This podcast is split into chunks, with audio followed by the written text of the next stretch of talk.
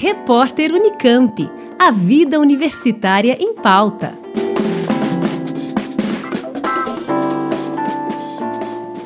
O curso de liderança corporativa é uma das iniciativas da Escola de Educação Corporativa da Unicamp para promover um ambiente de cuidado com as pessoas por meio da escuta e acolhimento, capazes de minimizar os impactos do estresse emocional, como esclarece a psicóloga Flávia Zanin. No ambiente de trabalho, a gente está muito acostumado a trabalhar no, no, automático, em resolver problemas, em cumprir metas, em chegar em resultados, e muitas vezes a gente esquece de cuidar das relações. Quando a gente reconhece que a gente precisa de coisas e que a gente precisa de ajuda. E enquanto líder se coloca nesse lugar de demonstrar a nossa vulnerabilidade para a nossa equipe, de assumir que a gente não é perfeito e que a gente não vai ter todas as respostas e que a gente não vai dar conta de tudo.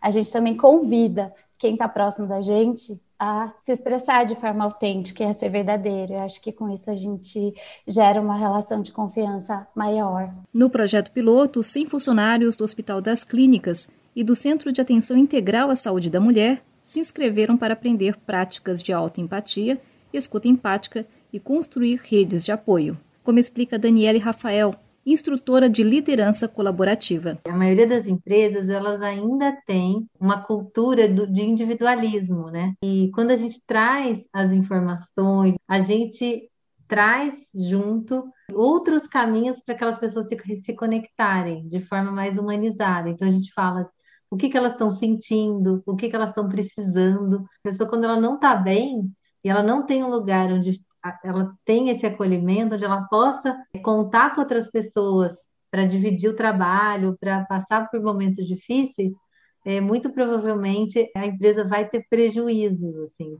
Janice Sato, Rádio Nesp FM.